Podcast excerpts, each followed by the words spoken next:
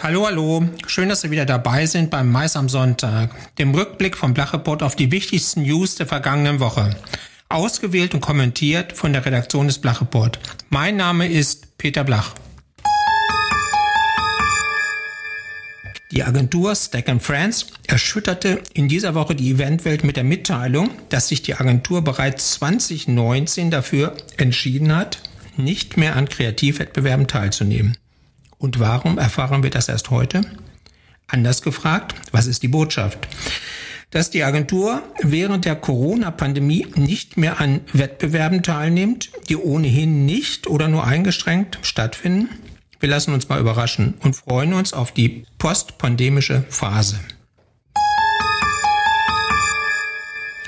Das Statistische Bundesamt hat für die Veranstaltungswirtschaft 2020 einen 56-prozentigen Umsatzrückgang festgestellt und auch gleich die Begründung mitgeliefert. Demnach wurden im Corona-Jahr 2020 die meisten Veranstaltungen abgesagt.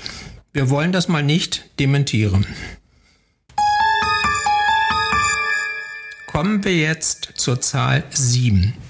Ganz viele großartige Dinge haben mit der Zahl sieben zu tun.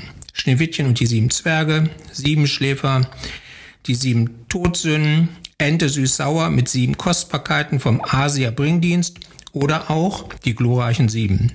Sieben ist eine natürliche Zahl zwischen sechs und acht. Zumindest behauptet das Wikipedia. Wir haben das nicht überprüft. Auch die ganz großen Dinge haben mit der sieben zu tun. An sieben Tagen schuf Gott die Welt mit allem drum und dran. Also inklusive Dosenbier, Tiefkühlpizza und Donald Trump. Aber jetzt wird es noch größer, sozusagen übergroß. Im Web erschien doch tatsächlich eine siebenteilige Rezension der BrandX Verleihung 2021. Nun war die Veranstaltung nicht wirklich ein Highlight der Eventgeschichte und die technische Umsetzung eher eine Katastrophe. Aber sieben Teile an sieben Tagen. Das Lesen der Rezension dauert länger als die ganze Veranstaltung. Der unbekannte Autor dieser umfassenden Studie hat alles drin. Dramatik, Vermutung, Schlussfolgerung, Herleitung, Ratschläge, großes Kino.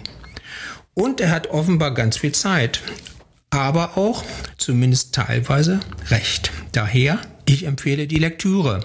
Aber bitte mindestens siebenmal lesen.